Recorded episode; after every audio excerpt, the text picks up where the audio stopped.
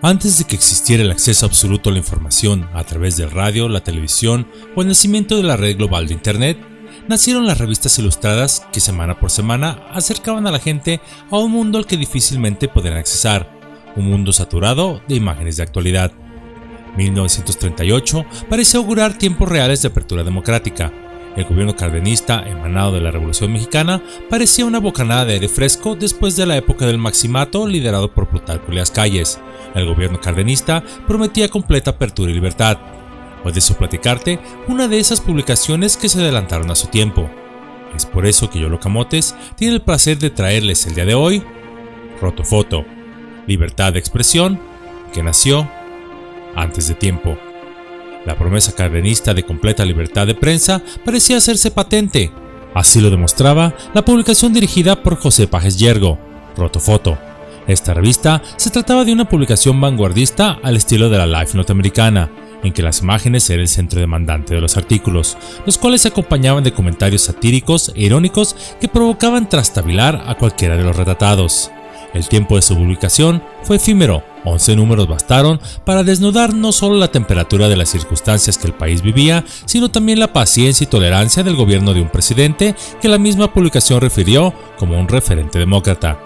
Durante ese corto tiempo logró convertirse en un medio de sátira política y cultural, difícilmente equiparable con cualquier otro medio de crítica radical o con la caricatura política misma y es que las circunstancias históricas y el proyecto fotográfico hicieron de esta revista un medio de información distinto y vanguardista. Su esencia provocadora radicó en la forma en que sus fotografías y fotoreportajes plantearon una sátira visual sobre el cuerpo político.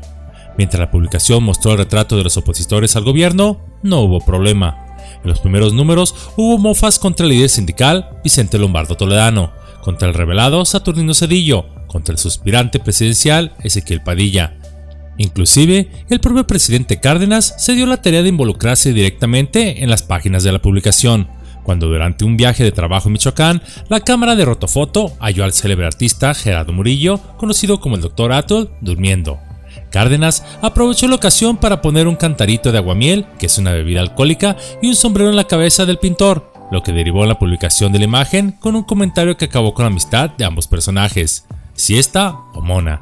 Rotofoto quiso hacer gala y evidencia de su magnífica relación con el presidente del país y encargó un reportaje titulado Baño de Políticos, mostrando la secuencia de varias imágenes de algunos políticos, entre ellos Manuel Ávila Camacho, Marte Gómez, Gavino Vázquez y el propio presidente Lázaro Cárdenas bañándose en un río, con un pie de foto que decía, esta foto nos ha puesto a pensar mucho, no obstante lo que eso nos molesta a los intelectuales, pero realmente en este país el único que no se pone las botas es el presidente. Cierro cita.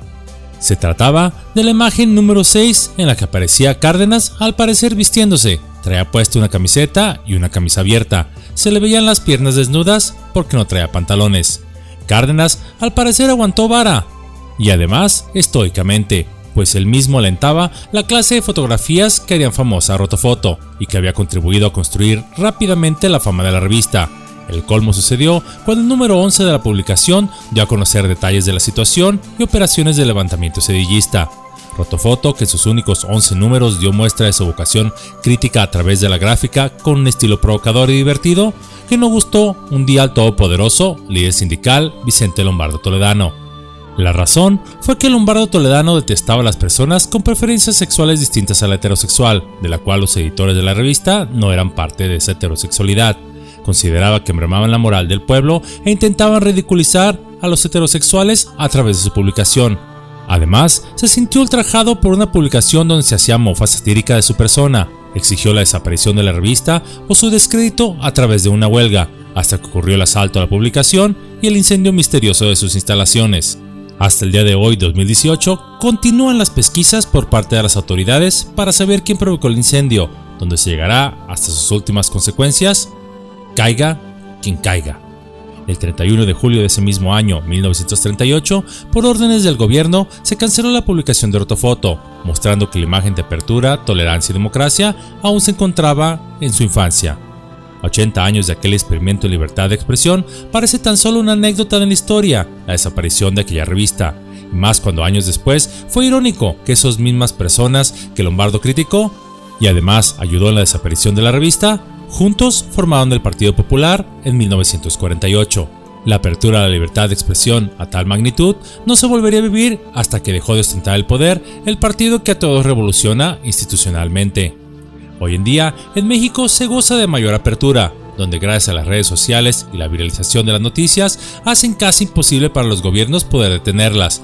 Algunos lo han intentado bajo argumentos que son fake news, noticias falsas. Se han intentado detener esta libertad a través del famoso chayoteo, que consiste en la asignación de recursos financieros públicos para tal o cual revista o tal cual influencer, para promover una agenda gubernamental. Aún así, se está muy lejos de que sea una verdadera libertad.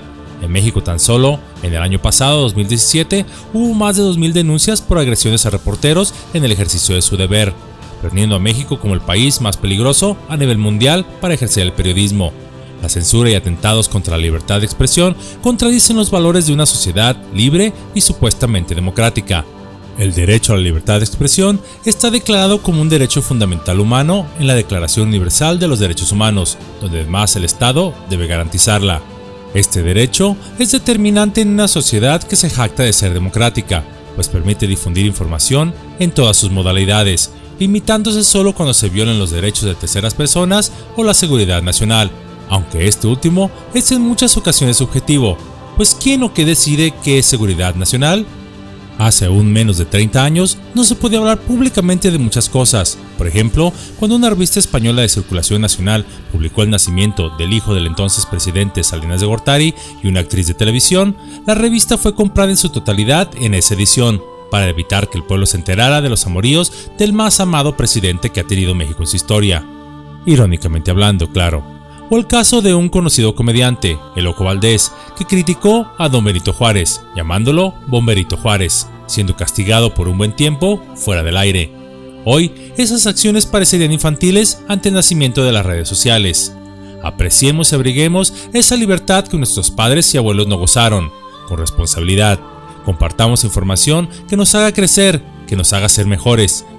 Que esa libertad no sea para difamar, ridiculizar o minimizar los logros de otras personas, sino para aplaudir cuando algo sea bien hecho y que sea ejemplo a seguir, para denunciar cuando algo no sea legítimo o honrado, para compartir el conocimiento a quien carezca de él y para nosotros mismos aprender un poco de lo tanto que ignoramos, porque sólo así seremos realmente libres.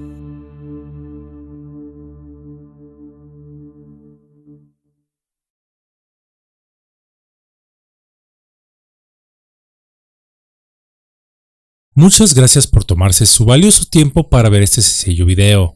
Si te agradó esta sencilla cápsula, dale su pulgar arriba y compártela con tus amigos. Suscríbete si aún no lo has hecho.